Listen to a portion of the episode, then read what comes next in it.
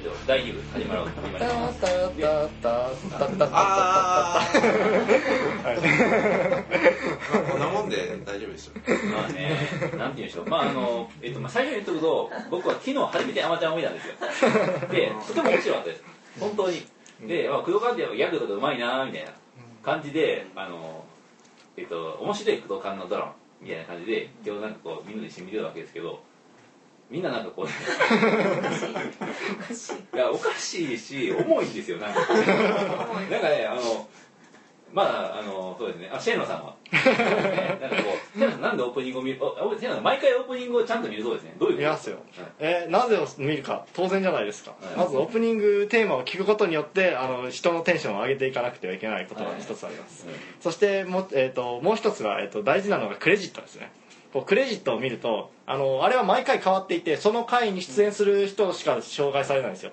でなおかつ回想シーンとして登場する人はかっこ回想のみって形でこう表示される。それを見ながらあ今日はこういう話があるのか。ここの回想がされるということはここのシーンかなみたいなことをこう想像するわけですその時間の間に。これこの時間のこの楽しみっていうのがあのあまちゃんのあの毎日の楽しみのその第一なん第一歩なんです。以上です。まあでもそれはすごくわかります。なぜならば自分もそういうだから先になんかそういうキャストが出てくるアニメが時々あるんですけどであとまあだからデュララとかはなんかそのオープニングの間の感想のところでなんかそう今今日のかあれあれが入ってくるんですよ。今日のカット割りが。それによってなんか今日はこいつらが活躍するのかみたいな。そういうのが分かるんですよ。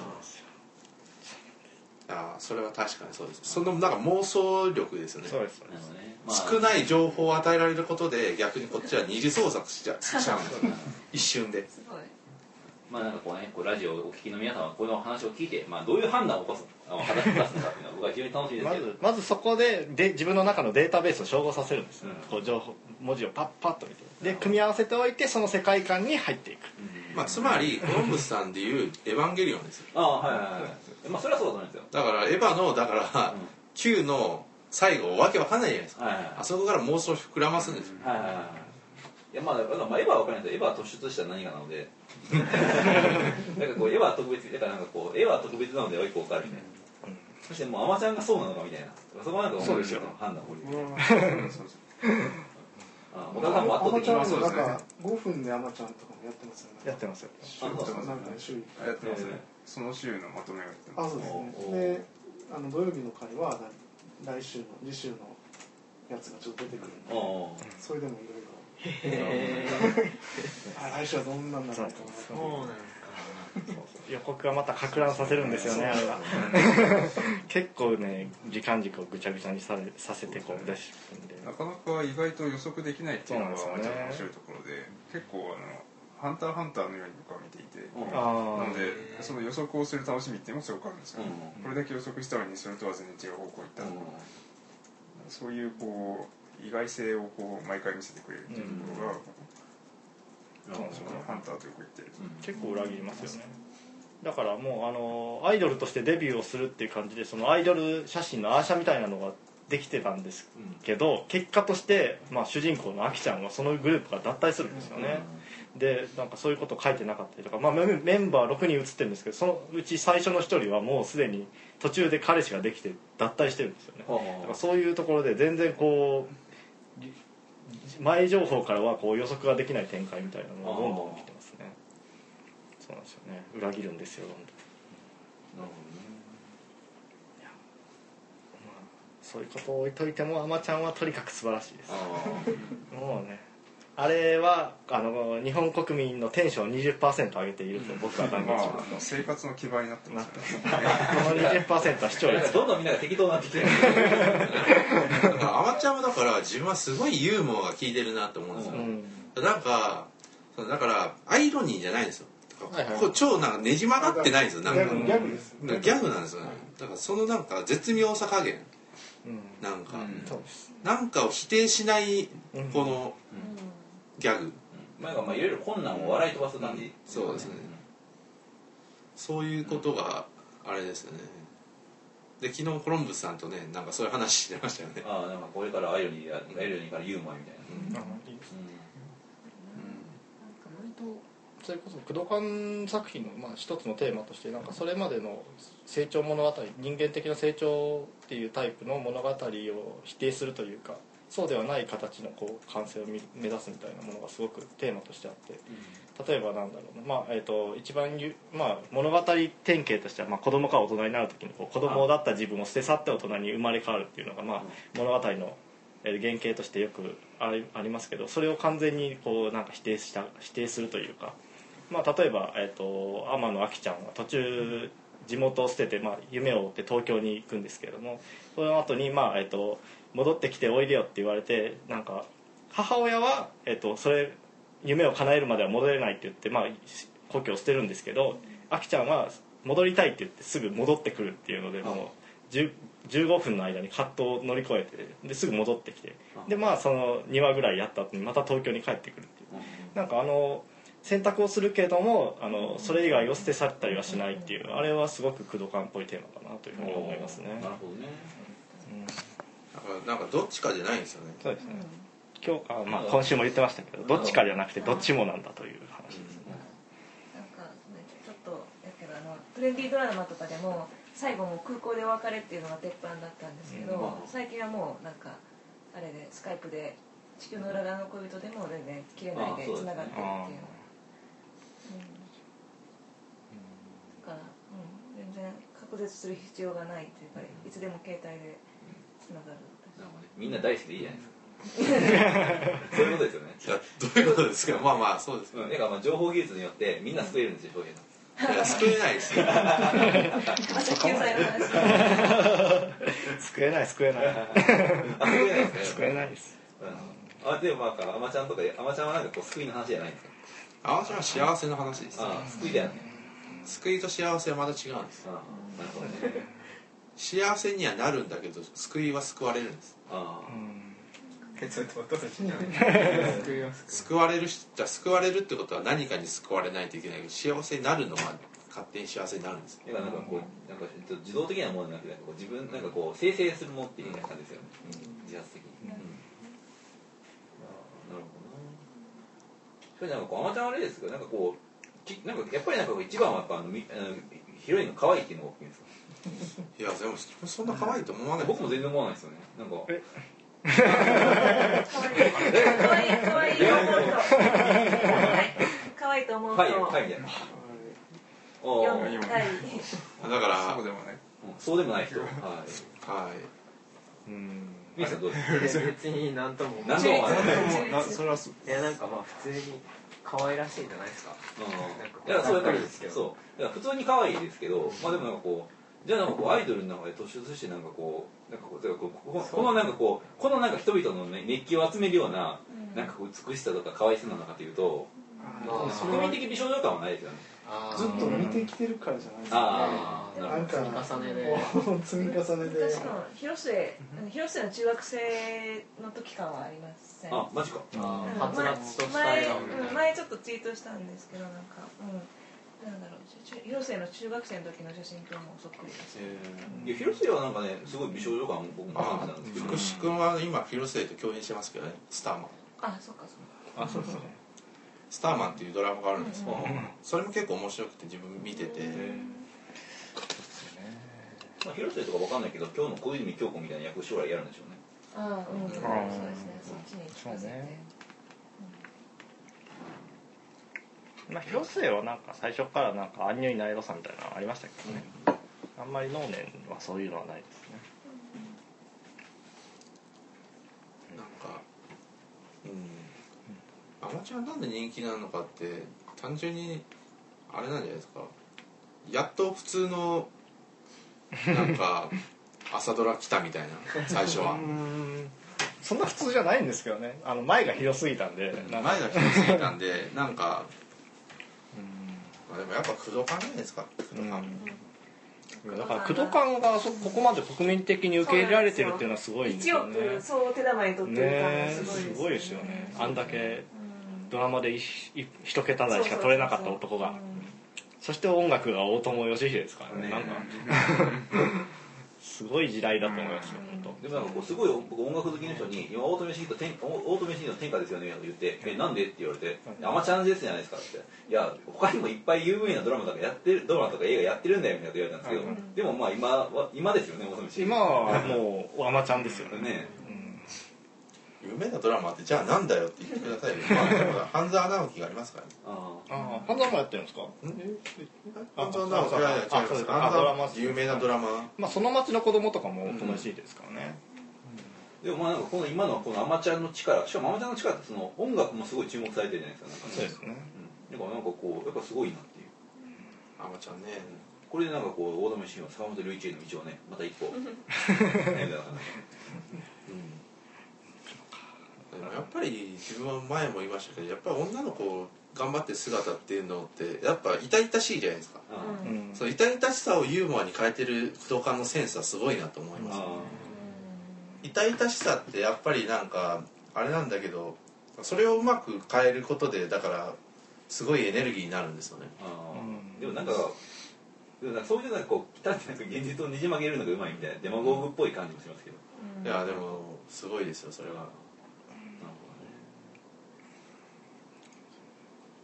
なるほどねまあだからなんかこうなんか工藤館ってなんかこう僕はあの僕あんまドラマ見てないですけど工藤館だからって見てたドラマ結構多いんですよ。池袋ウエストゲートパークもすごい好きでしたし、でなんかこう木更津キャッツアイも好きだったし、であのなんか、えっと、そう宇野の影響宇野宇野恒弘さんの影響で、なんかこういろいろなんかドラマを見ましたけど、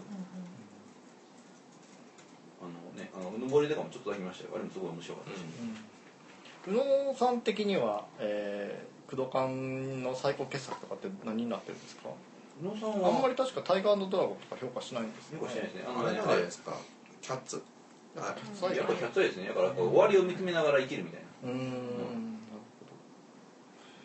なんかそういう感じであれは評価してましたね、まあだからなんかすごい死とかそういうものもやっぱり痛々しいじゃないですか、普通人はそれを直視しないけどそのずらすことでなんかユーモアになっているのがやっぱすごいなって思いますよね、それだから本当にセンスですよねユーモうん、今先生ね。アあまりにもだからすごいマザーとかあるじゃないですか今。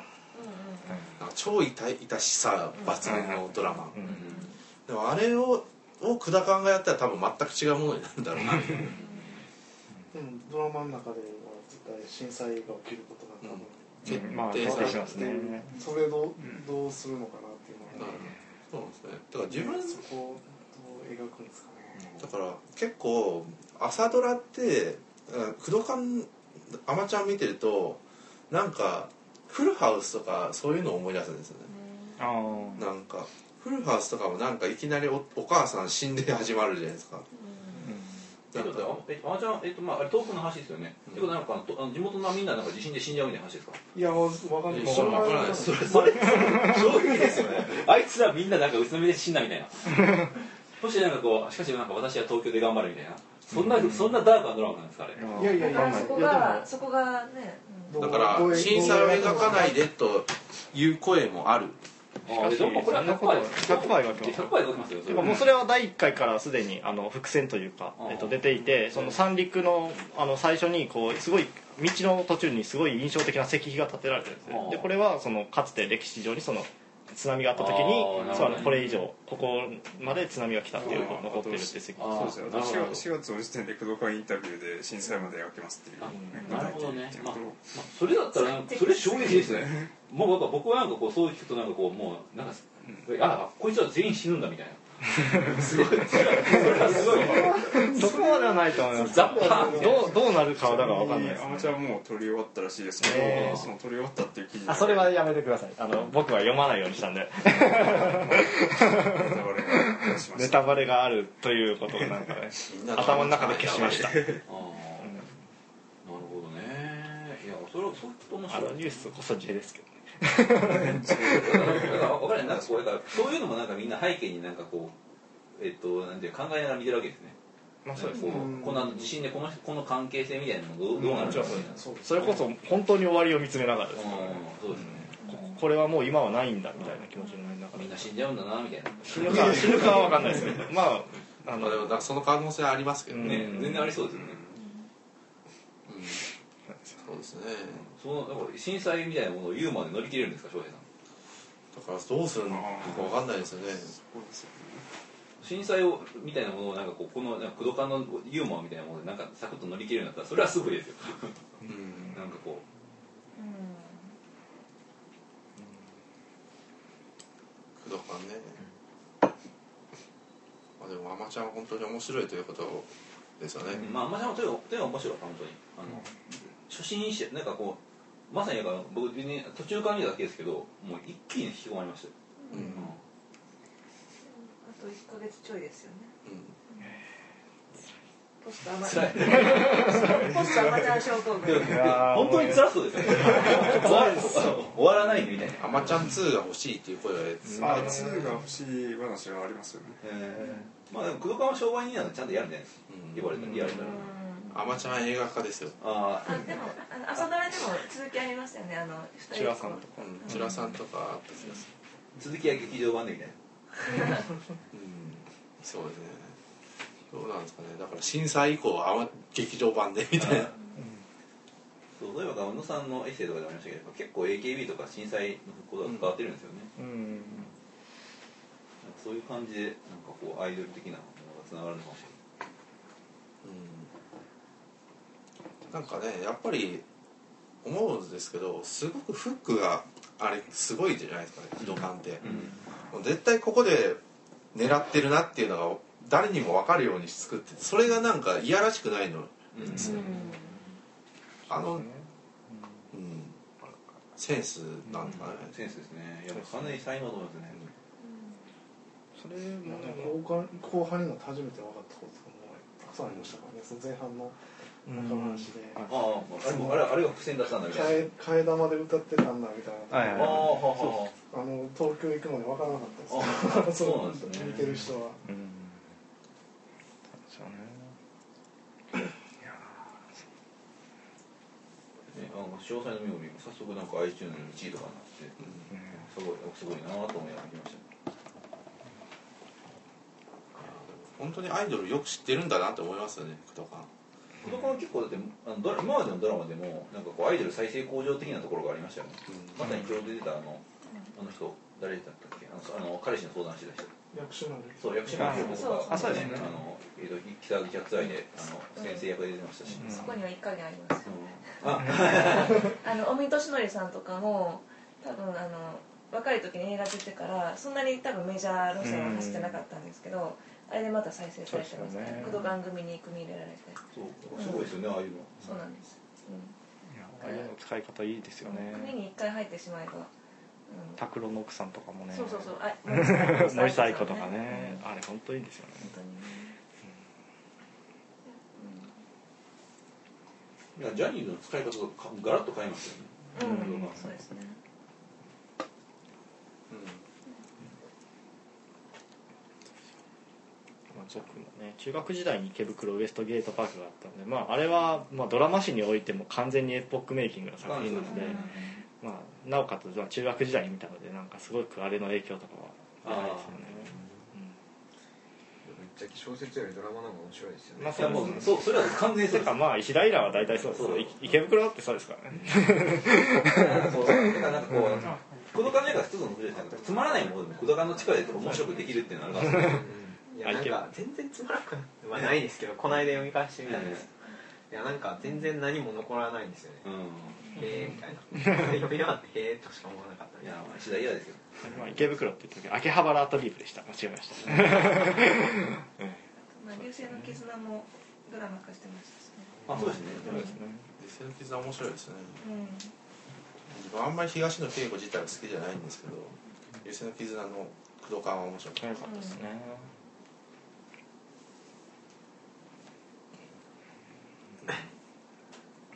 イラもなんか小説家としての石田イラよりなんかテレビとかで変なこと言ってる方があ自分好き。であのあれですね。えあのハートネットテレビとか。なんとか。なんかちょくちょく変なところ変なタイミングで呼ばれてなんかコメント求められて喋るじゃないですか。なんかそこでよくわからないことを言ってる石田イそうなんだ。想像がつきますけど。ラいやなんかい意味ありげなこと言ってるなんかなんかこう2みたいな感じで出てくるんですよ。自分がそういう石平面白いなと思ったのは多分なんかこうネット？ネット詳しいみたいな感じであ出てきてよくわかんないことをしゃべってなんか僕知ってる風みたいな感じで取材する人もされる石平の方もなんか喋ってるみたいな。あなんだこの空間は。あれあれを見て石平が好きになりました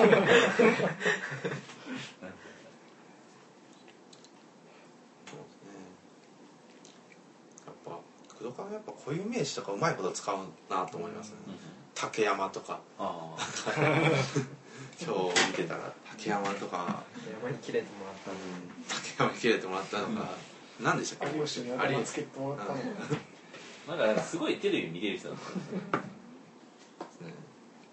それってなんかやっぱ西尾新ともやっぱ近いかもしれないですよね。あまあそうですよね、記号の散りばめとかも含めて、なんか結構ねなんかそのだから西尾維新もユーモアなんですよすごく、うん。むしろだからざれ言はざれ多分ユーモアの話ですねうん。うん、いや西尾維新なんか全然あんまり評価されてないですけど自分は大好きです。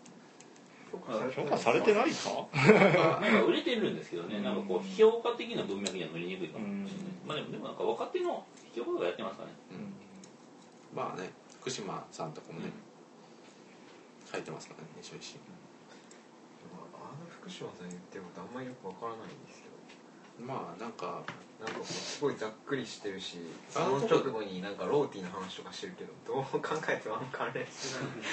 まああれは何だったんだろうなみたいな。まああそこら辺もうちょっと読み返さないと難しいですけどね。なんかこう西尾維新のなんかこう一つの特徴はアイロニーだみたいなこと言ってたじゃないですか、でなんかそうしそういえばアイロニーといえばみたいな感じで突然ローティーが出てきて。あれなんで入ってるのかあんまり自分流れとしては読めないですけど。うん、ねそこは気になってるんですよね。よくわからなくて。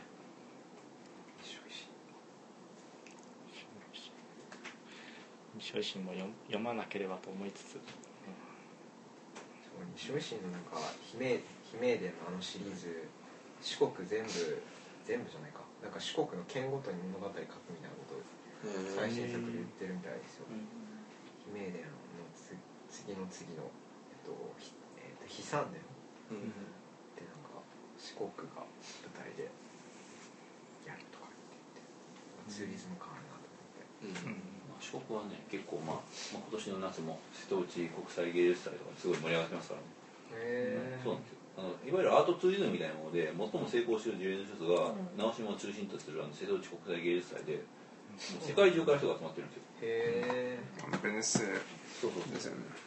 でなんか結構ねそれからそのアートを通じたあの地域振興みたいなのがあっててなんかね地元の人とかも結構これしんなんかこうすごい好意的なんですよ。へだからなんかこう村あの島の人たちみんな一体になってアートに関わっていこうみたいな。なるほど。金沢市とは違うとああそうです。そうですだからそのえ地域から浮いてるとかじゃないんですよね。へえそうなん。だそれは面白いですね。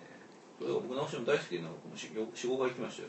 へあの地中美術館とかもできる前。あそれはすごい。もう一回行きましたね。おお父親行きました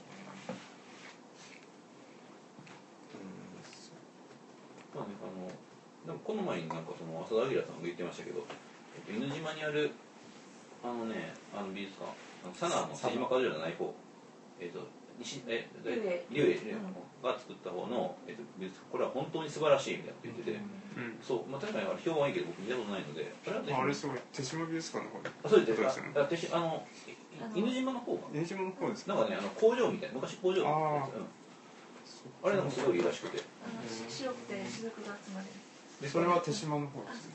あの石田龍ちなみになんかこうあのこれはなんかこう浅田明が自動車国際芸術祭について喋る時によく言ってる話ですけどあの直島と手島っていうのは結構そのちょっとダークツイズムっぽいところもあってなんかこう直島と手島がどっちか忘れましたけどなんかこう鉄工所みたいなのがあってーそこでなんかこうずっとあのそのなんていうの鉄えっとねどうだったかな。また、鉄工所のなんかこうえどういう話だったかな？ちょっと忘れちゃった。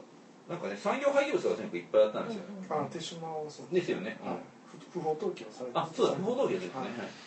そこはで不法投棄のなんかこう処理施設みたいなものを直島に作ってみたいな。なんかそういう経緯とかもあってなんかこうこうなんかこう近代近代の負の遺産みたいなのを見るみたいな、えっと、経緯もあるんですよね。であの浅田明とかがよくそういう直島紹介する時に絶対それ紹介するんですよ一般になんかその瀬戸内アート巡礼みたいな雑誌の軽薄まあ軽薄まあ割と軽薄なあの特集で終わっちゃうんですけど結構なんかその土地の負の歴史みたいなのと合わせてみたいなのでなんか観光しようみたいな。なんかこうその直島の首里城時代もなんか結構大規模らしくてなんかそのその参拝がなんか層になってるみたいな参拝が詰まりすぎて、そういうのが見学できるらしいんですよね。へだからなんかこうそういうのも見つつなんかこう直島でなんかこう現代アートの最先端みたいなのを見るのがいいのではないかみたいなことをよく言ってるんですよ。僕それはなんかすごい正しいのではないかと思いますね。というわけでなんかこのラジオを聞いて直島に興味を持った方ぜひ直島に。おまちゃんの話かなあ。そそこに行ってますね。えっとね。でもあだからすごい観光客増えてるっぽいじゃないですか、ああのあまちゃん、うんあー東北そうですね。はいんそこにつな無理無理やりつなげると。うんなんかアマちゃん聖地巡礼みたいな、ね企画ってあるんですかやっぱり。あややってるのかな？それえじゃあちなみに青山聖地巡礼とかみんな行きたいですか？ちょっとあこの場面は行ってみたいなみたいなのあります？いやでも普通に鉄道とか乗りたいですよ。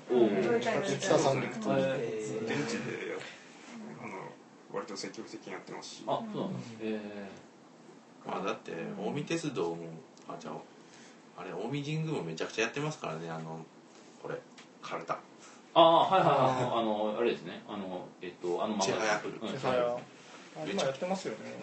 新藤さんが一番最初あね。じゃ鉄道となんかタイアップするのって結構やっぱいいのかもしれないですよね。あああれですね。なんか早水さんは早水さんっぽいですね。うん、国策国策としてのなんかこう旅情サスペンスうん。だって鉄道会社で絶対なんかホテルとか持ってるじゃないですか、うんうん、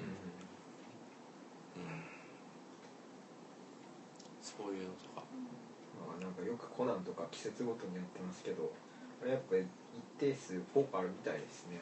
キャンプとかあそうなんコナンって結構ご当地ものが多いんですか？ご当地ものというより無理やりうんミステリーツアーとかするんですよ。へですねなんか謎を岡山とかああとは九州もあったか長崎とかうんってありますねへでなんかそれを特集してる時にキャンペーンしてる時にあのテレビ放送でもその岡山だったら岡山での事件が起こるやつを放送するんですああうまいですね確かにそれはなんか釣られそうですねうんなるほどポケモンスタンプラリーとかもめっちゃね子供は釣られますよ、あああマジか。うん、あれあんまやらないけど自分は、ね。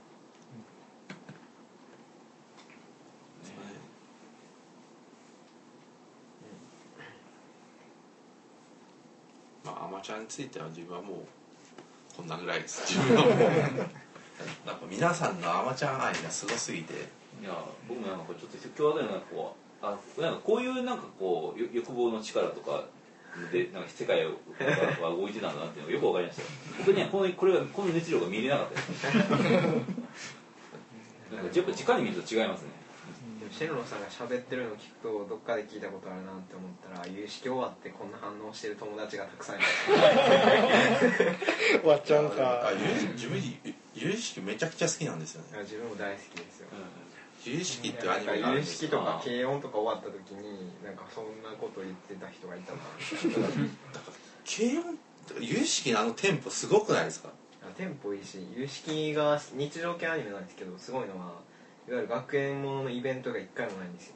文化祭とか。おー常に部活でなんか情報何々部でしたっけ？情報処理部。情報処理部。でなんか Google とかでこれなこのワードな調べててウィキペウィキペディアからこうけ点々としてか一緒にネットなんかネットサーフィンするだけみたいな。ああそそして終わるれだけみたいな。ずっと喋ってるだけなんですよ。それがいいみたいいやなんか面白いですよなね。いいですよ。有意識。しかもあのねオープニングのなんか変な感じダーダーダーンあー。あのなんか音程なんかあれおかしくないですか？おかしいっていうかなんか変な歌じゃないですか？あれってすごく。自分なんかすごい耳に残るんですよね。変ですか？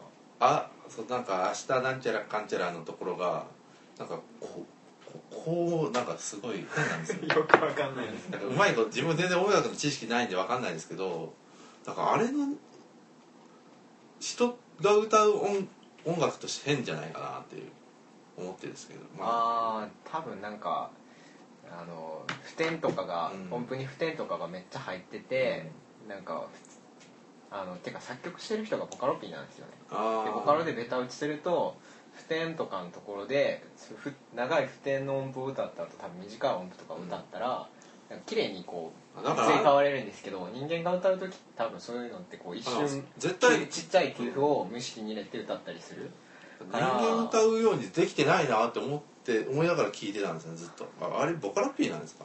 そうですね。ふわりピーっていうツイッター見てみたら多分面白いと思いますすごいふわふわしたツイートを日頃してるいやふわりピーですあれ結構せーのはすごいいい歌だと思いますよ、自分 CD 持ってますね。うん、有意識分かる人は少なすぎるもんだよいやー意識はいいんですけどね。この後見るみたいな。ありますからね？まあというわけで「あまちゃん会」こんなもんですかね。まあなん。かまあこれ聞いてなんか僕もなんかアマチュアも見ようと思いました。丸に。ね じゃあ次なんかこの本の話とかしますか？なんか人に。本ですか？本とか。ね読んだ本とか。なんかじゃあああれしましょう。関西クラスター前半戦。総括あはい 上半期なんかベスト1月からのベスト何本ベス自分の中のベスト本みたいなのとかそういうのとか話したりしますか？関西クラスターが選ぶアニメ第1位。そんなのできないけど多分。いやそんな感じですね。じゃあ次はそういう感じで